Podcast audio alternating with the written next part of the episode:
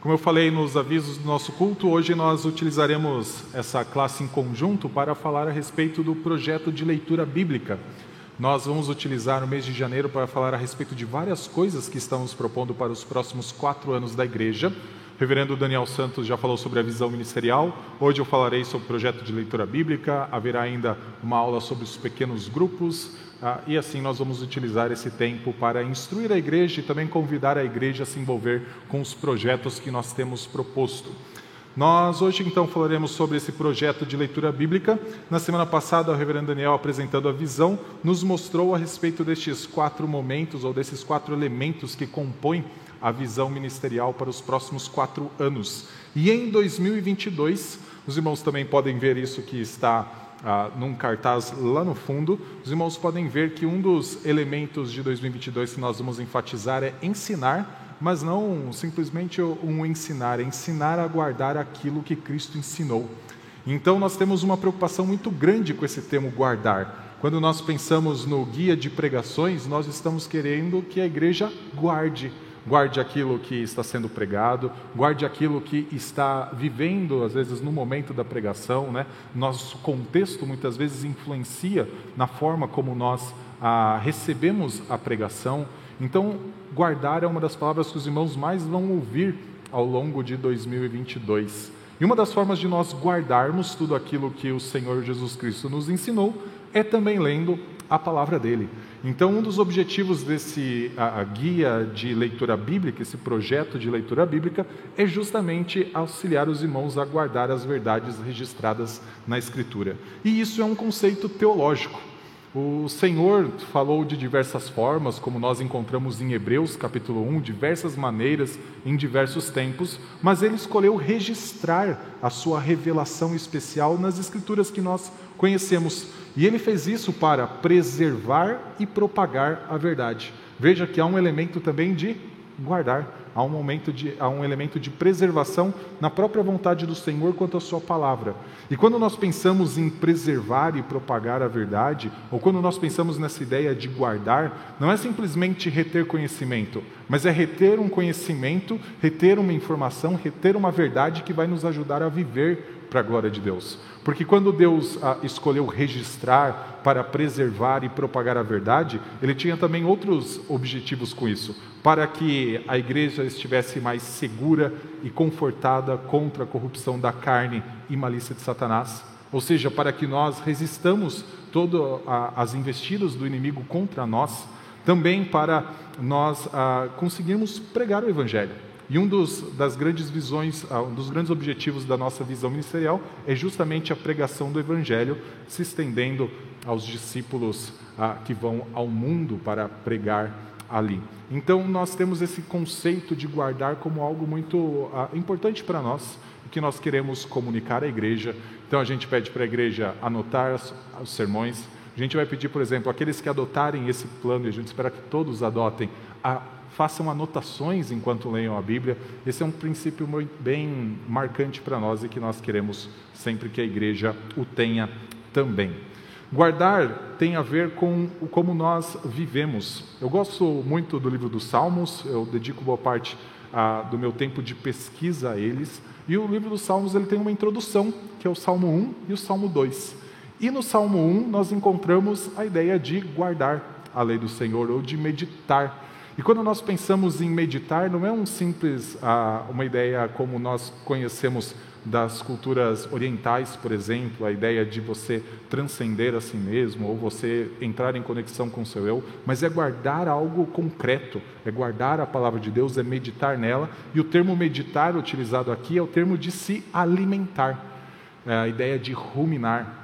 Eu sou do interior e você enxerga os bois ruminando, eles ficam mastigando o pasto continuamente, e você enxerga que ali ele está num processo de alimentação onde ele vai guardando continuamente nutrientes. E é isso que o Senhor chama o seu povo a fazer com o Salmo 1, a meditar na lei do Senhor de dia e de noite. Assim como o Senhor Jesus Cristo diz que nós não vivemos só de pão, mas de toda a palavra que procede da boca de Deus. Então nós devemos considerar ter as Escrituras abertas diante de nossos olhos todo o tempo.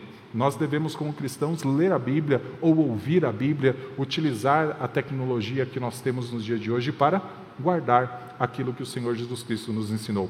Porque ou nós podemos guardar a vontade do Senhor, guardar o que o Senhor tem nos ensinado, ou nós estaremos guardando nossos próprios pensamentos, e isso tende a ter um prejuízo ao longo tempo para a nossa vida. Salmo 2, que é a outra parte da introdução dos Salmos, e os Salmos basicamente nos ensinam a respeito da adoração a Deus, começa dizendo o seguinte: os gentios se enfurecem e os povos imaginam coisas vãs. E o termo imaginar é o mesmo termo de meditar do Salmo 1. Então, ou nós nos alimentamos da palavra de Deus, ou nós estamos nos nutrindo, nos alimentando de nossos próprios vãos pensamentos. E como o autor Paulo, escrevendo aos Romanos, diz, os nossos pensamentos são nulos. Os nossos raciocínios podem nos levar para longe de Deus. Então, guardar a palavra de Deus é algo vital para nós. E a palavra de Deus, uma vez que ela vai sendo guardada, ela vai nos transformando, uma vez que ela é viva e eficaz. Uma vez que ela é mais penetrante que uma espada de dois gumes, ela pode até mesmo revelar a nós o que nós ainda não sabemos de nós mesmos. Isso é maravilhoso. Então, nesse exercício de guardar, nós queremos propor esse projeto de leitura bíblica, para que os irmãos tenham mais um instrumento para conhecerem mais a Deus, para conhecerem mais a si mesmos. Todos nós precisamos da palavra tanto para conhecer a Deus como para conhecer a nós mesmos e assim crescermos na fé e também no nosso propósito de espalhar a glória de Deus por toda essa terra. Afinal, para nós evangelizarmos, para nós discipularmos, para nós estarmos em contato com o mundo e poder dizer qual é a razão da nossa fé, ou poder dizer por que nós cremos em Cristo Jesus, nós precisamos dos argumentos, nós precisamos da verdade de Deus que nos dê munição para isso, para então nós conversarmos com aqueles que nós estamos preocupados em evangelizar ou ensinar. Nosso plano de leitura bíblica ele foi desenhado pelo reverendo Daniel Santos e ele é dividido em três ciclos de leitura. O primeiro ciclo compõe 35, ah, representa 35% das escrituras, o segundo já são 68% e o terceiro, então, é claro, 100%. E eu vou explicar como funciona cada um desses ciclos de leitura bíblica. Eles têm um propósito específico, como nós ah, olhamos para essa ideia ah, da nossa visão como algo progressivo, então ensinar, então ir, fazer discípulos, batizar, assim também nós olhamos para o processo de leitura da Bíblia como algo que pode ser feito de forma progressiva. Primeiro nós criando um fundamento, depois acrescentando algo a ele e assim ah, construirmos o nosso edifício ah, de conhecimento bíblico. E o, o ciclo, os três ciclos de leitura nos ajudam a isso. Primeiro ciclo é o ciclo da visão histórica. Os irmãos estão vendo que temos alguns livros do Pentateuco nele, alguns livros históricos e alguns, não todos, os evangelhos. Porque a principal preocupação, ou o principal conteúdo, melhor dizendo, deste ciclo é justamente a, os textos que nos apresentam os principais personagens, nos apresentam os principais eventos que compõem toda a história da revelação bíblica. Afinal, o Senhor se revelou no tempo e no espaço. O Senhor fez uma comunicação objetiva ao ser humano em determinadas épocas. E a nossa ideia é justamente conhecer o o ambiente, conhecer o momento que o Senhor se revelou, e é claro, em tudo isso nós também vamos encontrar a forma, a própria revelação do Senhor, muitas vezes instruindo os seus personagens, muitas vezes apresentando o porquê eles estavam ah, passando por aquilo que passavam ou para onde eles deveriam ir, mas a ideia é primeiro nós criarmos esse fundamento histórico. Então ele, esse, esse ciclo, ele visa pro, proporcionar um conteúdo histórico básico e sequencial que capacite o leitor para entender o enredo ou o progresso do grande drama da revelação. O ano passado nós tivemos ah, o privilégio de estudar ah, a respeito dos livros bíblicos. E em minhas aulas eu gostava de encerrar sempre dizendo assim: como essa história faz parte da história maior. Porque nós temos uma história, por exemplo, de Abraão, a história de Isaac, Jacó, de Daniel, mas ela faz parte de uma história maior que a história de Deus com o seu povo espalhado por todos os lugares, espalhado por todos os séculos. Então, como a história nos ajuda a entender a história maior? Nós precisamos então desse panorama histórico, desse panorama de eventos, justamente para nós termos então a, a, as ferramentas necessárias para nós entendermos o drama maior ou a história maior, que é a história da criação, da queda e da redenção em Cristo Jesus. Então, nós temos uma grande história sendo contada por meio de diversas histórias que são menores. E essas histórias que são menores que compõem, então, esse primeiro ciclo de leitura. Então, os irmãos, isso até facilita um pouco nossa vida. Não sei se os irmãos já repararam, mas nós temos um apreço por histórias. Nós gostamos de ouvir histórias. Quando nós nos assentamos à mesa, nós contamos as histórias passadas. Ah, eu e minha esposa, a gente assenta à mesa ah, da nossa família ah, e os meus irmãos, que são mais velhos que eu, eles começam a falar de uma época em que eu não fazia parte ainda da família. Eles começam a falar lá de Santa Catarina, eu nasci no Paraná. Eles começam a lembrar da história. Isso envolve até mesmo aqueles que não fizeram parte da história. A gente fica lá conhecendo a história ah, dos nossos familiares e nós somos chamados a conhecer a história dos nossos irmãos em Cristo Jesus. Então, esse é o grande ah, princípio, ou pelo menos o, o conteúdo que vai nortear o primeiro ciclo de leitura. O que se espera, então, ao final desse ciclo de leitura? É que nós tenhamos uma visão panorâmica de toda a Bíblia, então você vai ter uma visão de, uh, de toda a história da Bíblia. Nós também teremos a competência para perceber o progresso dos eventos na narrativa bíblica. Não sei se os irmãos já repararam, mas constantemente a Bíblia coloca no meio das histórias uh, algumas imagens como de inimigos esmagando, uh, o povo de Deus esmagando debaixo dos seus pés os seus inimigos. Já viram isso? Por exemplo, Josué, quando ele conquista a cidade, a, a terra de Canaã, com vários reis, ele exerce esse ato simbólico de colocar os reis debaixo de seus pés. Por que isso? Por conta de Gênesis 3,15, que diz que o descendente da mulher esmagaria a cabeça da serpente. Ou seja, progressivamente a Bíblia vai nos colocando alguns detalhes da história que vão nos ajudando a entender aquilo que foi colocado como uma semente lá em Gênesis 3. Então, progressivamente, nós vamos tendo mais informações para entender como Cristo Jesus nos redime de nossos pecados, nos salva da nossa escravidão. Então, essa é a ideia com esse ciclo de leitura. Nós vamos focar primeiro, então, nesses três livros do Pentateuco, vamos olhar para os livros históricos do Antigo Testamento e para os evangelhos, ah, os três ah, primeiros evangelhos, Mateus, Lucas e, é claro, Atos na sequência. João ah, e Marcos a gente deixa para o outro ciclo de leitura.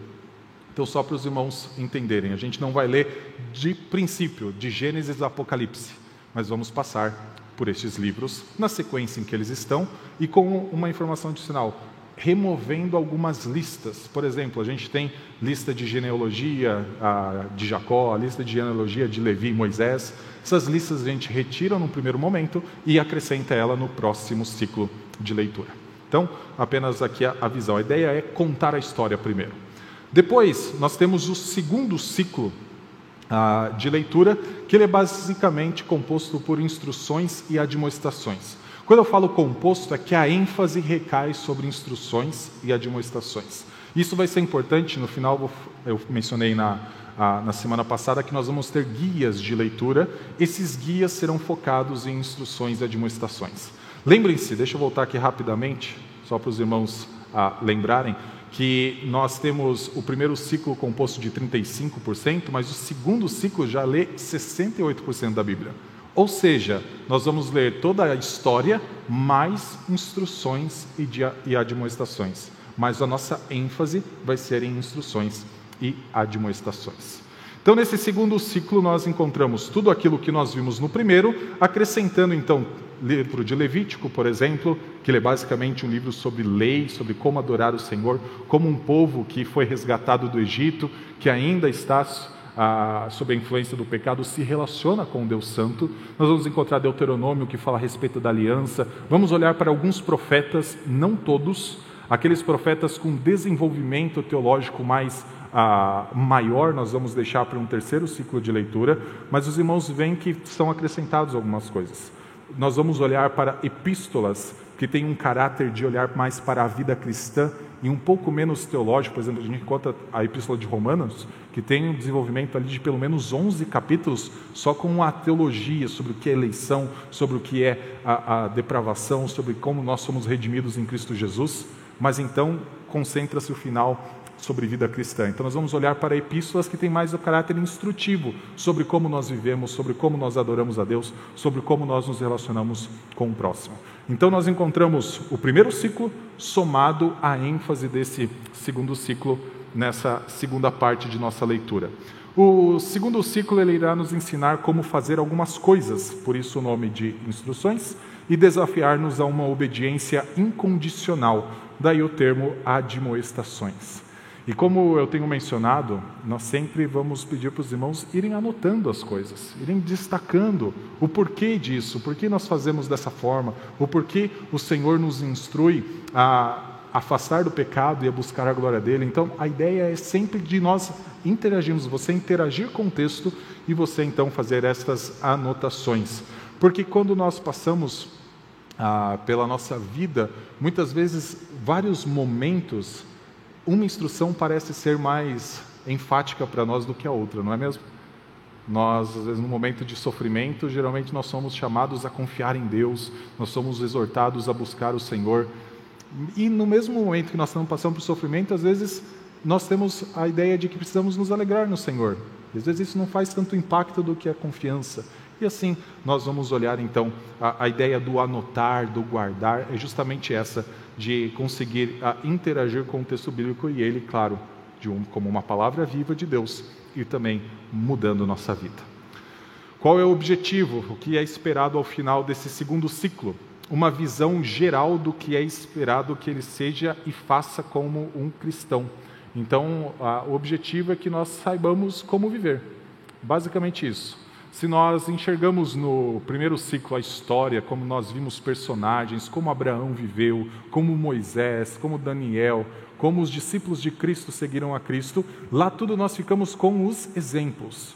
Mas nós enxergamos no segundo as afirmações concretas. Façam isso, vivam desta forma, sigam a Cristo assim. Então, esse é o objetivo para nós termos claro como nós devemos viver como cristãos uma visão geral dos erros e acertos daqueles que tentaram antes de nós cumprir as instruções contidas na Bíblia. Então, em vários momentos dessas epístolas, principalmente, nós encontramos os apóstolos dizendo: Não sejais como o povo no deserto, que acabou murmurando contra o Senhor, que não confiou no Senhor e por isso não entrou em Canaã. Não sejais como eles, então também nós temos a capacidade de entender por que essas pessoas erraram ou no que essas pessoas erraram. Esse é o objetivo desse segundo ciclo. E, em terceiro lugar, a nossa habilidade de transferir e aplicar admoestações feitas aos personagens bíblicos para a nossa própria vida.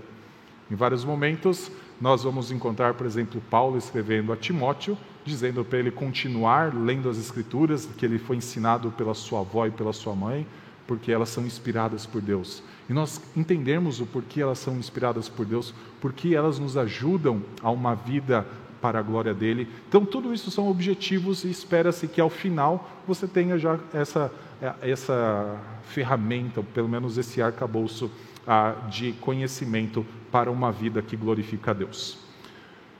Terceiro ciclo.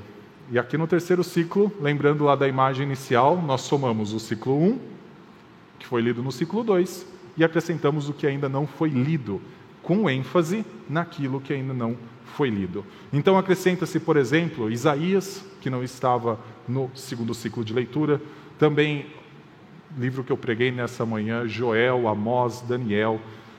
Acrescenta-se principalmente esses livros que são poéticos.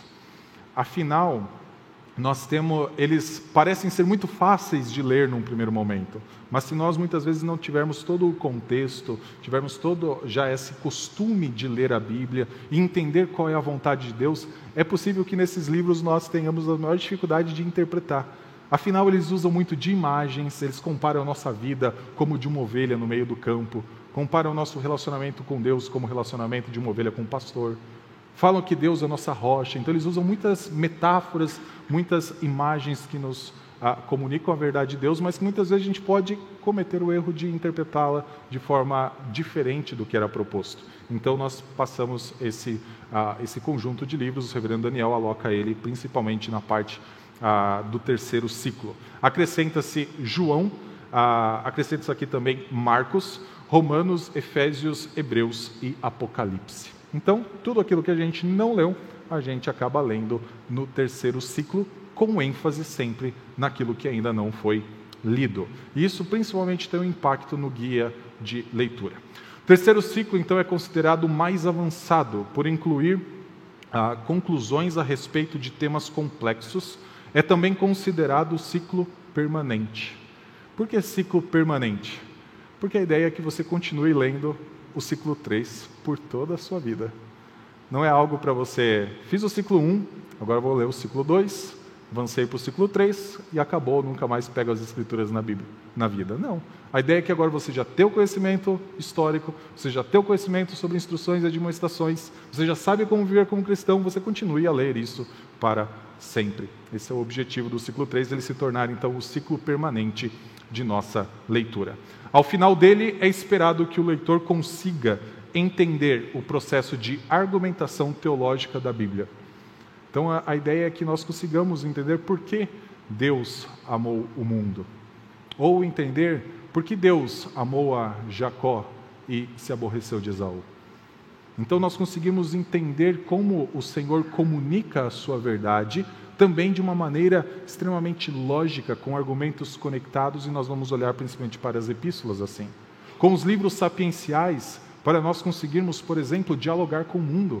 Afinal, ele fala de sabedoria, ele fala a respeito de como a criação é, de como a criação depende do Senhor, e nós conseguimos então encontrar vários pontos de conexão com aqueles que nós estamos evangelizando, por exemplo. Muitas vezes, eu não sei se ah, os irmãos ah, percebem isso, a gente vai falar sobre pecado com alguém, a pessoa não sabe o que é pecado.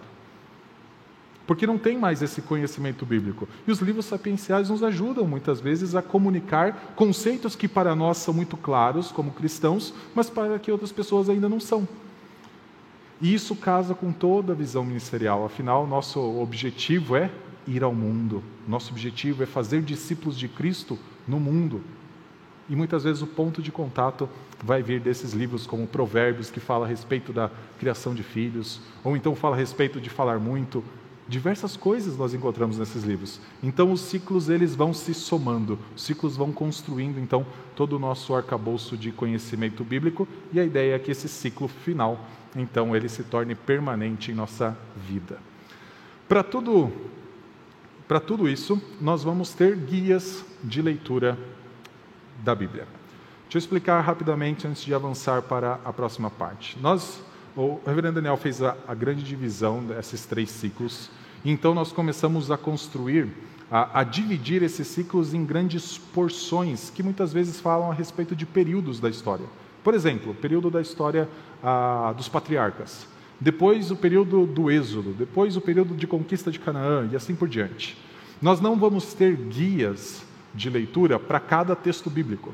Porque senão você vai ter a leitura bíblica, você vai ter a leitura do guia do dia, quando você vê você está lendo, lendo, lendo. A ideia não, é um guia para um grande, uma grande sessão, ou para um grande espaço. Então, por exemplo, no ciclo 1 serão 20 guias. No outro deve reduzir, porque o espaço é um pouquinho menor, e assim por diante. Mas a ideia é que os guias contemplem uma grande sessão das Escrituras e auxiliem os irmãos a guardar o que está sendo ensinado. Como são os guias? Por exemplo, aqui já tem a, as páginas dos guias que estão prontos. Ele sempre vai ter o título, então esse é do primeiro guia, o cenário da redenção, a criação, o que Deus, como Deus então a, redime o povo após a queda. Então esse é o guia da primeira sessão. Sempre vai começar com instruções a respeito de como nós podemos a, ler melhor as escrituras. Então sempre vai ter como você pode aproveitar melhor a leitura que você vai fazer durante essa sessão ou de, durante esse trecho do ciclo. E sempre com a ideia, às vezes, de dicas. Anote isso, ah, registre aquilo, ou então, às vezes, até mesmo com algum exercício, faça aquilo. A nossa ideia é sempre de ah, auxiliar quem adotar esse plano de leitura a ler ah, de uma maneira mais proveitosa aqueles, aqueles trechos das Escrituras. Então, primeira coisa que vai ter sempre num guia, quem sou eu nessa história? No primeiro ciclo, depois a gente muda. Porque muitas vezes nós somos chamados a nos colocar na história. Ah, na sexta-feira eu citei um autor chamado John Frame, que ele fala o seguinte na, na nossa reunião de oração. Ele diz: se uma vez que a, no, a palavra de Deus é autoridade para nós, quando nós nos deparamos, por exemplo, com a lei, o que nós fazemos diante da lei de Deus? Nós obedecemos se ela é autoridade. Quando nós nos deparamos ah, com uma poesia de alegria, o que a gente faz? A gente se alegra. Quando é um lamento, a gente chora junto com o lamento, a gente adota aquelas palavras como se fossem lamentos nossos. E quando nós nos colocamos diante, por exemplo, de parábolas e histórias, nós nos colocamos na história. Nós nos colocamos na posição do personagem, nós tentamos entender por que, que o personagem errou e se nós cometemos erros semelhantes, no que o personagem acertou e se nós estamos caminhando da mesma forma que ele. Então sempre vai ter essa instrução de quem nós somos na história. Então todos os guias vão começar com essa orientação para que o leitor aproveite melhor a leitura bíblica. Num segundo momento, nós vamos ter então o guia em si, a, o plano de leitura em si. Ele, nele vai ser indicados os textos do dia, por exemplo, dia 1, ler Gênesis 1 e Gênesis 2. Sempre vai ter uma breve descrição do que ele está retratando naqueles capítulos, e depois nós vamos ter um ensino, ou pelo menos algo que nós acreditamos que todos precisariam guardar. Então, por exemplo, no dia 1, nós encontramos Deus criando todas as coisas pela Sua boa palavra. Não é isso que nós encontramos Deus dizendo haja luz e houve luz. Deus dizendo haja um firmamento, então surge os céus fazendo separação entre águas de cima e águas de baixo. E essa mesma boa palavra, ela é reconhecida no final quando todas as coisas, a, respeito de todas as coisas, Moisés diz: E viu Deus que era tudo muito bom. Essa mesma boa palavra, no capítulo 2, diz o seguinte: Não comam da árvore do conhecimento do bem e do mal. E muitas vezes o que acontece? Nós olhamos para proibições de Deus como algo como se fosse ruim, mas é da mesma boa palavra que criou todas as coisas, então é algo bom. Então é algo que a gente precisa reter. A boa palavra que cria é a boa palavra que ordena, é a boa palavra que sustenta, é a boa palavra que no final trará julgamento. Então a gente sempre vai tentar trazer um ensinamento no dia para que o irmão guarde ele. Às vezes é onde o irmão vai mais se, talvez se desdobrar ali para entender o porquê que a gente afirmou isso. E assim repetindo, dia 2, e sempre então um guia vai contemplar uma sequência de dias. Às vezes pode ser uma sequência curta, como dia 1 um ao dia 5, às vezes uma sequência comprida, como do dia 6 ao dia 44. O guia tem a ver com o período do tempo, justamente para a gente conseguir marcar os principais eventos, as principais épocas. Num, segundo, num terceiro momento, nós temos então o guardando a leitura. Serão geralmente quatro ou cinco temas que nós selecionaremos de tudo aquilo que foi lido durante esse período, para então trazer uma instrução à igreja, para que a igreja também guarde esse ensinamento. Então, pode ser o ensinamento, por exemplo, o que a criação revela sobre o Criador. Uma vez que ao final Moisés viu que tudo era bom, o que significa? Que o Criador é bom ou é mau? Não tem como você provar, por exemplo, uma comida boa e você dizer que o cozinheiro é péssimo. Geralmente se associa a essas coisas. Então a nossa ideia é trazer os principais temas para que os irmãos entendam a evolução da história maior dentro da história menor e assim por diante. Então a terceira parte do guia conterá uma breve explicação dos principais temas abordados pela sessão que contempla. Na parte final do guia, e eu já estou caminhando para o final dessa apresentação, nós vamos ter uma sessão de aplicar aquilo que foi lido. Todo a, quando a gente disponibilizar isso para os irmãos, a gente vai disponibilizar uma tabela também. Mas, por exemplo, se você adotar a leitura de um ciclo por ano, você, consegue, você conseguirá ler esse ciclo de segunda a sexta-feira, por exemplo naquilo que a gente propôs, de dois capítulos, que geralmente são 50 versículos. Na verdade, a nossa divisão nem é tanto por capítulo, número de capítulos, mas por número de versículos. Porque às vezes tem capítulo que tem cinco versículos e tem capítulo que tem, aí se pegarmos Salmos 179, mais de 170, 119, mais de 170 versículos. Então, a ideia é o número de versículos que nós vamos ler por dia, sempre tentando manter para que às vezes o nosso planejamento de leitura também seja mais facilitado.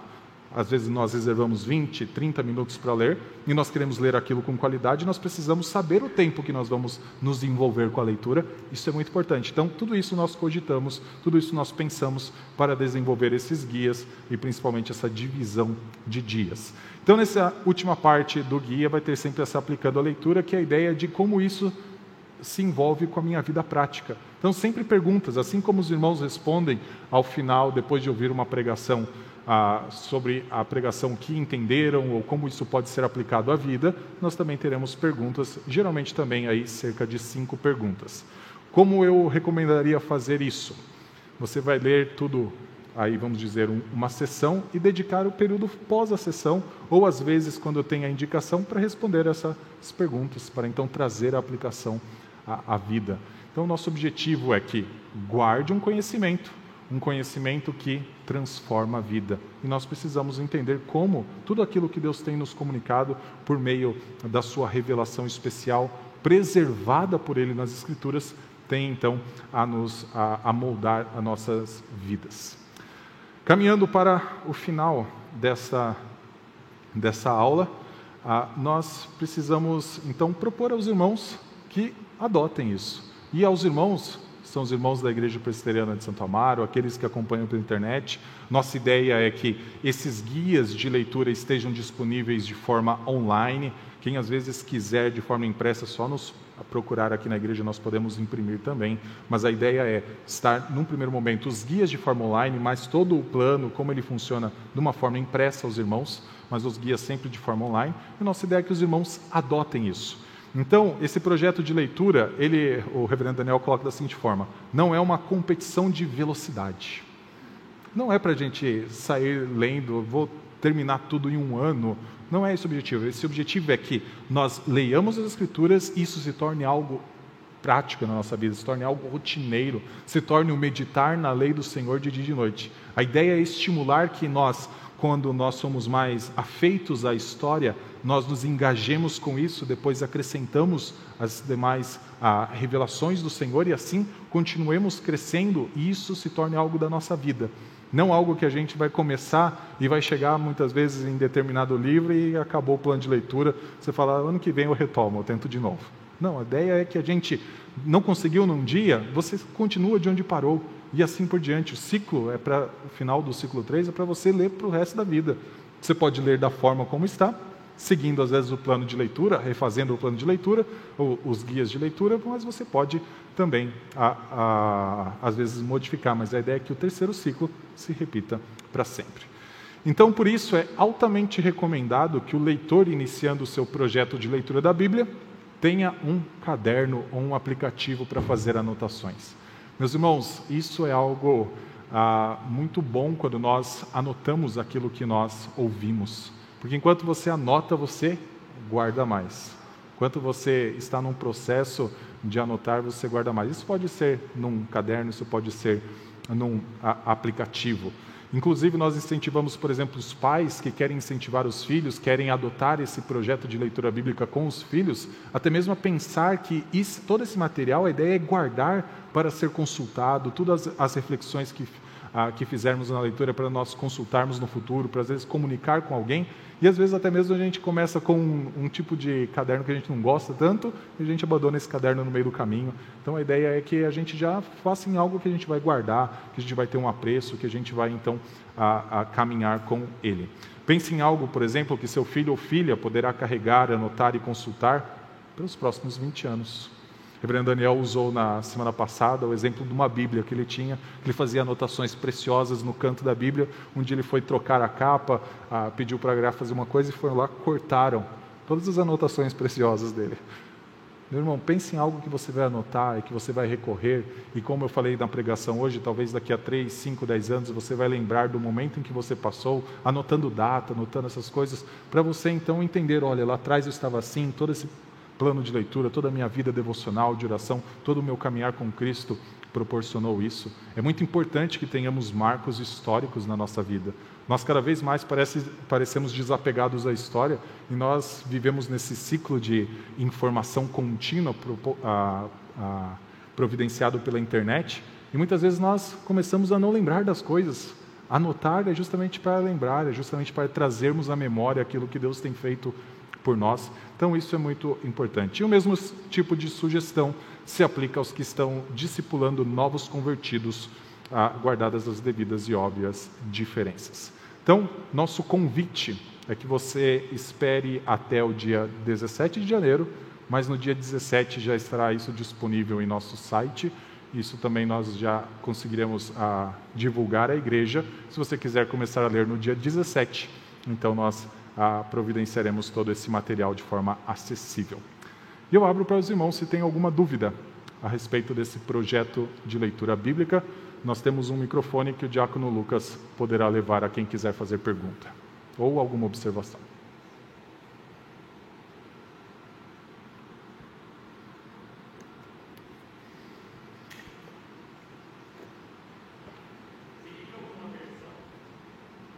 O Kleber está perguntando, é essa pergunta? Se indica alguma versão? Tá. Ah, nós, como equipe pastoral, nós incentivamos a igreja a adotar a nova Almeida atualizada. Reverendo Daniel ia ter um pedaço hoje nessa aula, mas por conta dele estar ah, restrito em casa, graças a Deus com a saúde muito boa, mas cumprindo a quarentena, ele ia ter um pedaço para falar justamente sobre a nova Almeida atualizada, o porquê nós estamos incentivando a igreja a adotar essa versão. Isso ele vai trazer então numa aula posterior, mas ele quer trazer pelo menos aí algum, alguns minutos de colocação sobre o porquê nós estamos adotando a Almeida, a nova Almeida atualizada. Os irmãos veem que todas as nossas projeções já são com essa versão, então nós incentivamos a igreja a comprar também essa versão, caso ainda não tenha, e também no projeto de leitura bíblica adotá-la. Ela é uma versão ah, muito fiel aos textos originais e ela é uma versão com um, uma linguagem um pouco mais a, a, fácil para nós, para os nossos tempos, do que, por exemplo, ao meio da revista atualizada. Mas o Daniel vai trazer mais algumas razões do porquê nós temos adotado ela. Ok? Pastor Fábio. É, se for também algo que o pastor Daniel vai trazer mais para frente, tudo bem, mas qual que é a diferença entre a Bíblia Almeida atualizada e a de estudo de Genebra, que no passado eu adquiri, foi indicada e eu me baseio por ela, até tem explicações no rodapé. Pra... Qual que seria a grande diferença entre a Bíblia Almeida atualizada, que vocês indicam hoje, e a de estudo de Genebra? Tá. A, a, versão só é nova Almeida atualizada, porque a gente tem Almeida revista e atualizada também, que é a que a gente basicamente utilizava muito até acho que uns dois anos atrás, era Almeida revista atualizada. A Bíblia de Genebra ela tem uma característica especial, ela é Almeida revista atualizada, o texto bíblico. Então é, é o texto que a gente ah, nós acostumamos a utilizar nos últimos anos ah, muito mas ela tem uma característica especial que ela tem comentários a respeito do texto bíblico, né? Então muitos irmãos compraram a Bíblia de Genebra, então vai encontrar assim para cada versículo às vezes um comentário, uma descrição histórica. No final tem nossos símbolos de fé e também outros documentos históricos das igrejas reformadas. Então ela é uma Bíblia de estudo que a gente fala. Quando a gente fala Nova Almeida atualizada, a gente está falando mais do texto bíblico. Existe também uma Bíblia de estudo baseada na Nova Almeida atualizada, mas, por exemplo, essa aqui não é, é a que eu uso. Ela é uma Bíblia, como eu uso óculos ou lente, ela é uma Bíblia com letra grande para facilitar a vida do pastor. Mas ela é só o texto bíblico. Então a gente está incentivando os irmãos a comprarem mesmo ou adotarem o texto bíblico, a segunda nova versão a segunda versão nova Almeida atualizada, não necessariamente uma Bíblia de estudo. Se puder, ótimo, se tiver condições financeiras para isso, vai ajudar com certeza, mas a ideia mesmo é o texto bíblico. Então, a Bíblia de Genebra é uma Bíblia de estudo, tem o texto da revista e atualizada, e então os comentários a respeito do texto e os documentos de, históricos. Raul. Tem uma, tem uma pergunta aqui na, no chat se o cronograma está disponível e se esses slides também ficarão disponíveis. Acho que principalmente aquela da estrutura, né? Tá. Eu, eu entendi, acho que parte. Se o cronograma está disponível ou vai ficar? Se, se o cronograma está disponível, tá. Né? E uh, aqueles slides que tem estrutura de leitura dos três ciclos também fica disponível. É ah, ok. Nós vamos disponibilizar ao longo desta semana. A ideia é que no dia 17 já tenhamos tanto o cronograma, se às vezes alguém quiser seguir exatamente o cronograma que a gente propôs, lembrando que não é necessário seguir, sempre vai ter indicação do dia, dia 1, dia 2, dia 3, até o dia aí 225, que é o primeiro ciclo, segundo nossa proposta, mas você pode ler ah, na velocidade que for mais adequada. Mas a ideia é a gente propor a divulgar essa semana. Mais alguma dúvida, meus irmãos? Alguma colocação? É isso? Então, convido os irmãos aí, esperando o dia 17, a adotarem então esse nosso projeto de leitura bíblica. Nós estamos muito empolgados com ele justamente porque nós queremos incentivar a igreja a, a, leitura bíblica, afinal, é o que muda a nossa vida, junto com uma vida de oração, de comunhão com os irmãos. Vamos orar? Senhor, obrigado, ó Pai, porque o Senhor nos trouxe até a sua casa. Obrigado, ó Deus, pelo privilégio que já tivemos nessa manhã de cultuar o seu nome. E obrigado também, ó Pai, pelo privilégio de sermos alimentados pela Sua palavra e agora também de conhecer, ó Deus, alguns dos projetos que temos para a igreja nos próximos quatro anos. Sabemos que nós fazemos o plano, ó Pai, mas a vontade é do Senhor.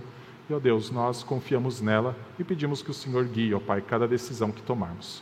Abençoa a vida de todos nós, ó Deus, nos conduza em paz para nossas casas, nos dê um ótimo domingo, um retorno a esta casa no culto da noite e também, ó Deus, uma semana para a Sua glória e vivendo, ó Deus, segundo a Sua vontade. Essa é a oração que nós fazemos, em nome de Jesus. Amém.